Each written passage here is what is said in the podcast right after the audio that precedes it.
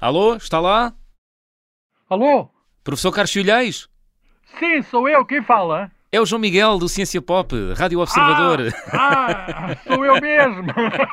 Onde é que está? Onde é que está? Estou no estúdio e o professor? Ah, eu estou em casa. Ah.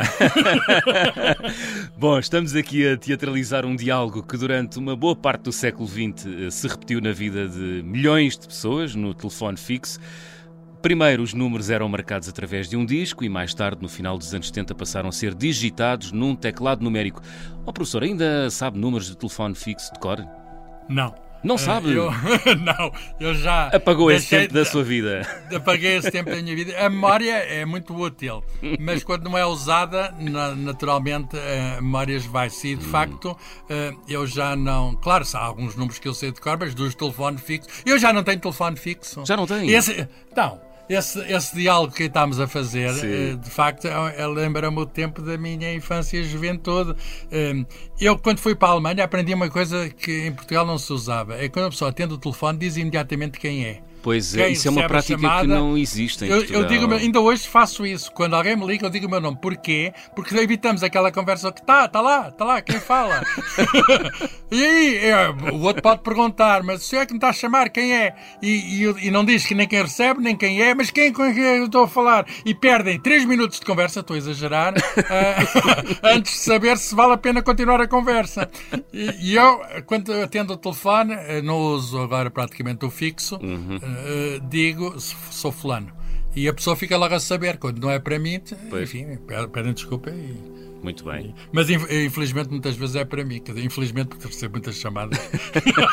é, uma pessoa, é uma pessoa muito solicitada, ainda bem, ainda bem. Não, eu é- gosto, é... eu, eu gosto, mas, mas uma das razões porque eu terei o telefone fixo foi porque havia chamadas não desejadas com, ah, uma, abundância, hum. com uma abundância terrível. No, no telemóvel ainda há, mas é menos. Uhum. Muito bem, vamos falar do telefone fixo. A invenção do telefone está envolta em alguma controvérsia. Afinal, professor Carlos Filhais, quem é que inventou este aparelho que nos pôs a comunicar à distância? Bem, isso é, é uma pergunta que eu não tenho, não tenho uma resposta simples. Não. Se não há uma resposta simples, eu também não, não a posso dar. Eu aprendi na escola hum. que foi um senhor escocês, ou de origem escocesa, que depois emigrou primeiro para o Canadá e depois para os Estados Unidos, Alexander Graham Bell. Hum. Uh, e, de facto, uh, pode ser dada a primazia de um certo ponto de vista ele foi o primeiro a, a, fazer uma patente válida, quer dizer, uma, uma patente que se tornou definitiva, uhum. Eh, de, de, um aparelho para falar à distância. Uh, e fez isso no ano da graça de 1876, um, um, um, grande ano para a tecnologia, porque foi ao mesmo ano do motor de combustão interna e, portanto, foi um ano muito produtivo do ponto de vista de invenções. Mas ele já trabalhava. Motores e telefones foi tudo inventado no mesmo ano. Isso. E está a ver, um ano, uma pessoa chega ao fim do ano, epá, fizemos alguma coisa este ano. Vamos falar deste ano. o que é que acontece? Ele já andava há algum tempo a trabalhar nisso, mas Sim. não era o único que andava a trabalhar nisso. Há, há até é muito conhecida a frase que ele no ano anterior disse de uma divisão para a outra da casa. Hum. Senhor Watson, venha aqui, preciso de si. Era ele a falar para o ajudante. O ajudante chamava-se Watson. E foi, uhum. aparentemente, a, segundo o próprio, a primeira frase que foi dita ao telefone. Eh, ele, mais tarde, em 1915, haveria de repetir esta frase numa chamada de Nova York para São Francisco para o mesmo Watson e disse-lhe: Sr. Watson, preciso de si, mas sei que está a seis dias de distância. Nossa certeza, ainda não havia voos.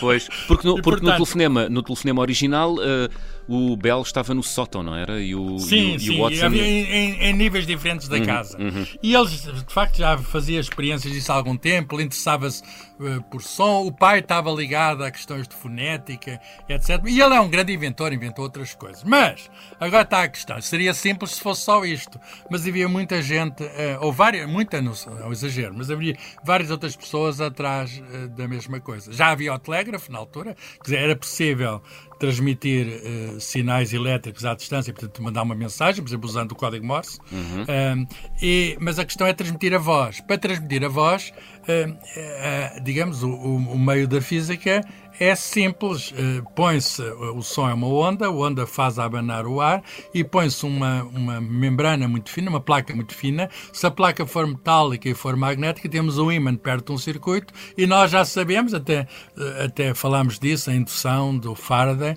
já se sabia desde bastante antes do século XIX uhum. que, digamos, um movimento do ímã fazia uma corrente e o que é preciso agora é fazer as, transmitir essa corrente à distância e do outro lado fazer o processo inverso. De um lado está microfone, do outro lado está o alto-falante, conseguir mudar o sinal elétrico para um sinal uh, sonoro.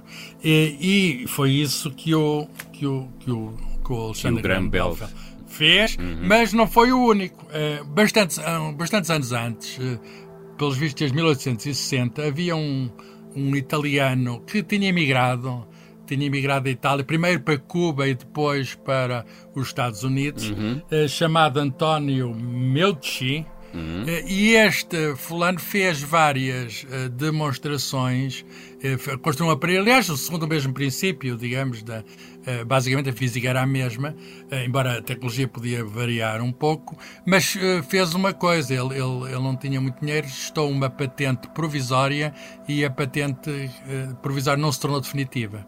E, portanto, ele... E depois na própria patente também não explicava bem como era. Uhum. E, portanto, o que é que acontece? Quando sai a patente do do Grand Bell, ele ficou sob, sob e ficou extremamente incomodado. E, aliás, entrou numa batalha legal, eh, e, porque dizia a prioridade é minha. Uhum. Ele tinha razão no seguinte ponto: é que ele já trabalhava há muito tempo nisso e tinha conseguido resultados. Não tinha razão no sentido em que o outro foi o primeiro a fazer, tinha mais dinheiro para isso, obteve logo pois. apoios, uhum. e foi o primeiro a registar a patente definitivamente e a, a fazer a patente bem, explicando uhum. o que é, o, para que era a proteção intelectual. Agora, isto seria simples se houvesse estes dois. Há pois, mais, porque o professor mais. há pouco disse que eram vários, não é? Mas, mas, antes de ir a outros, Sim. antes de ir a outros, antes de ir a outros, uh, há um episódio engraçado que se passou na política americana relacionado com António Medici. Então. No ano de 2002, o Congresso americano fez um, um, uma aprovação de uma determinação em que dizia que o inventor não tinha sido o Bell, mas tinha sido o Medici como é que eles, do inventar o telefone, porque é que eles fizeram isso? Com uhum. certeza movido pelos, sei lá, pessoas de origem italiana nos Estados Unidos, ah. e, e o, o, este trabalhava em Nova York e o uhum. outro trabalhava em Boston. Uh, houve ali uma, uma questão política que fizeram. O Senado americano nunca tratou do assunto. E aquilo ficou apenas como uma coisa, uma coisa, uma, um, digamos, uma decisão política. Uhum. Uh, como, como, como, se fizesse algum sentido um, um parlamento dizer quem é que tem a, originalidade de uma invenção. Mas o, o Parlamento do Canadá, para onde tinha andado o grande Bell, não gostou nada e disse: Não, senhor, foi o Bell. E, portanto, quase se transformou numa batalha política entre dois países uh, vizinhos e amigos. Mas, falando de outros, há, há um, um um outro uh, no estado de Illinois, um outro americano, Elisha Gray, que, veja lá, João Miguel, o, o azar que ele teve. Então. Foi exatamente, exatamente no mesmo dia registrar uma patente muito parecida com Alexandre Grande Bell, uhum. mas chegou umas horas mais tarde. Ah, coitado! o negócio ficou todo para o Bell. Aliás, o Bell havia de fazer a grande companhia de telefones, a Bell Telephone Company, uhum. que deu origem depois à grande empresa, a AT&T.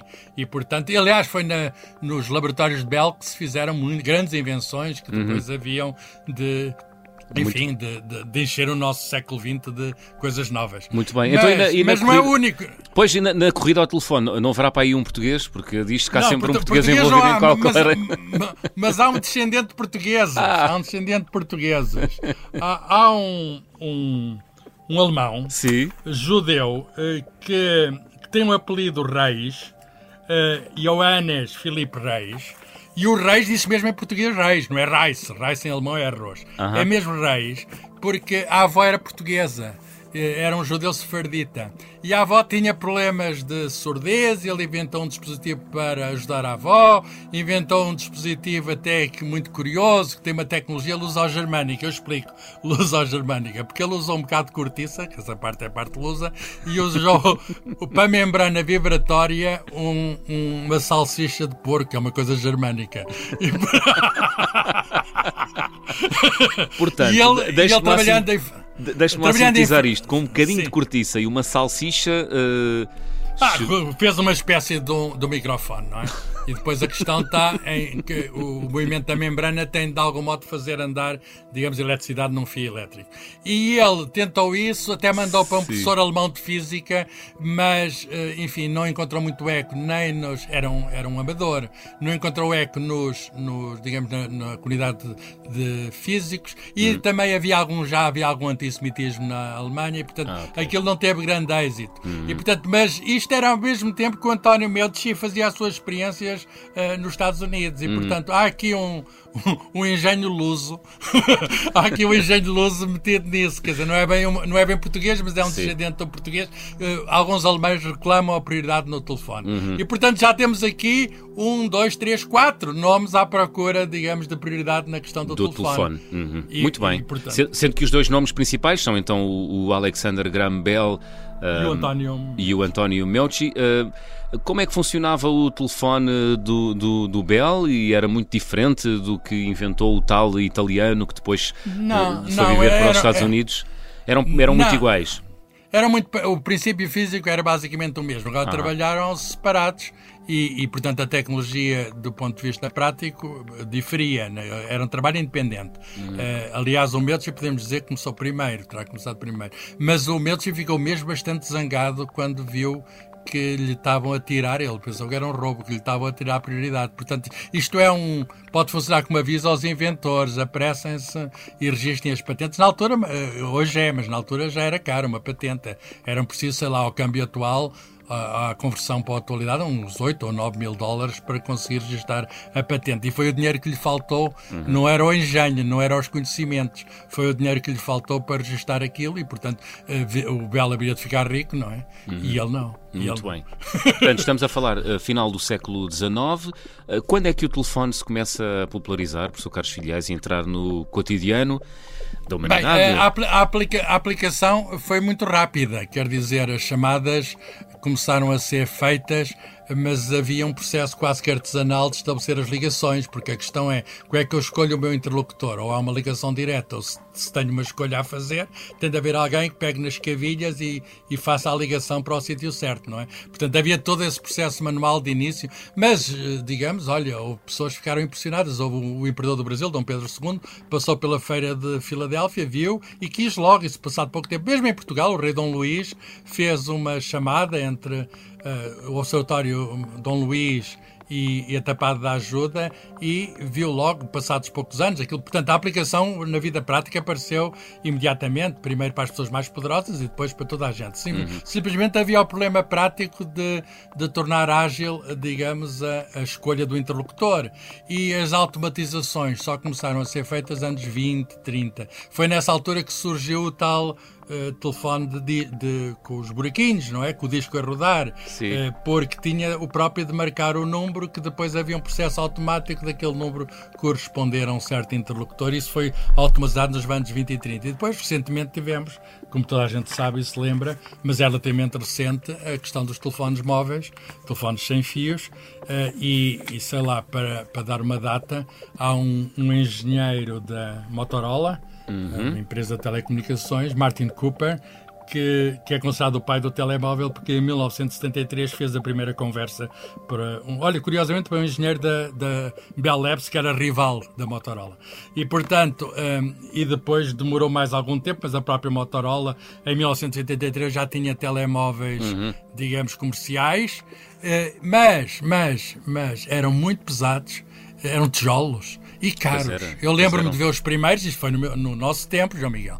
Uhum. Eu lembro-me de ver os primeiros e de facto aquilo era que se trazia-se no automóvel, uma coisa, era uma coisa enorme e não era de facto prático. Os telemóveis. Como se costuma digamos, dizer, custava para cima de um dinheirão, não era? E pá, aquilo era uma, era uma coisa. Eh, mas depois aquilo, a tecnologia foi-se aperfeiçoando uh, e começaram a aparecer no final do século já uhum. uh, telemóveis inteligentes, os smartphones.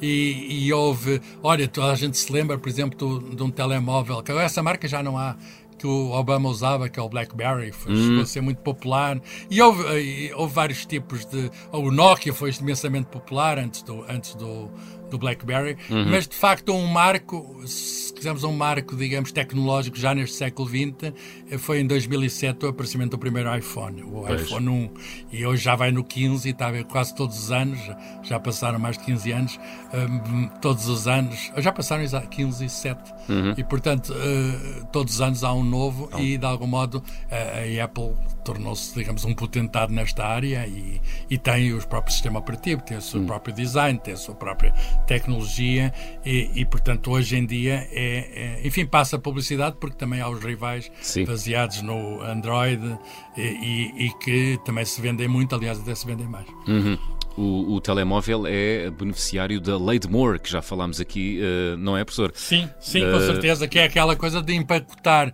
transistores num espaço cada vez mais pequeno. Estamos uhum. a falar destes smartphones, já são totalmente digitais e, é portanto, verdade. exigem os transistores e a possibilidade de, de se ter evoluído na Lei de Moore fez com que os telemóveis, não apenas os telemóveis ficassem ao nosso alcance, Uh, mas a colocação de inteligência enorme dentro uhum. deles. Quer dizer, é um telemóvel é um computador de bolso. Uhum. E hoje temos aqui não apenas um meio de comunicação, mas é um verdadeiro computador que faz, enfim, ligado aos outros, mas pode fazer a pergunta aos outros e ter a resposta imediatamente, é mas fa faz, digamos, um é, é, é, um meio tecnológico avançadíssimo. E o que é curioso é que se divulgou por todo o mundo de uma maneira, ainda agora nós vemos povos, digamos, do terceiro mundo, que não têm nada, mas têm o telemóvel. Pois é. E, e é até uma, os é uma máquina poderosíssima, não é? Permite-nos contactar com o claro, mundo E os, uhum. e os portugueses, coisa que eu nunca percebi, feita da média, têm mais de dois telemóveis cada português. Atendendo a que as crianças não têm, acho eu que não têm, pá, crianças, acho que não faz muito bem uh, usar telemóvel, por várias razões, saúde física e mental, uhum. usar telemóvel em pequenino, mas uh, deve haver pessoas então que têm 3 e 4, eu só tenho um. Pois, é, e eu. portanto. e já me dá. E já, já me basta. Dá, já me dá che... muito que fazer. Exato, e já chega. Uh, Mas dá fazer. Dá muita jeito às vezes. Dá sim, senhor. Fazer. O problema, fazer é o, o problema, verbo... João Miguel, o problema, o, o, o problema, João Miguel, é quando os portugueses usam o telemóvel para esta coisa que é muito comum, que é desmarcar coisas. Bom, o telemóvel permite fazer tudo, inclusive uh, permite ouvir o Ciência Pop em formato podcast uh, e dá para partilhar também nas redes sociais. Bom, se nos ouve no telemóvel, uh, na aplicação Spotify, há uma pergunta para responder no final do programa. Vamos ver se os ouvintes estiveram de orelhas bem coladas ali ao, ao, ao à coluna do, do, do seu telemóvel. A pergunta que colocamos é hoje: a primeira patente de telefone foi registada por Graham Bell em que ano? 1875, 1876 ou 1880. Professor Carlos Filhais, alô, alô, ainda está por aqui ou não? Alô, sou eu, sou eu. Até para a semana, professor. Adeus, adeus.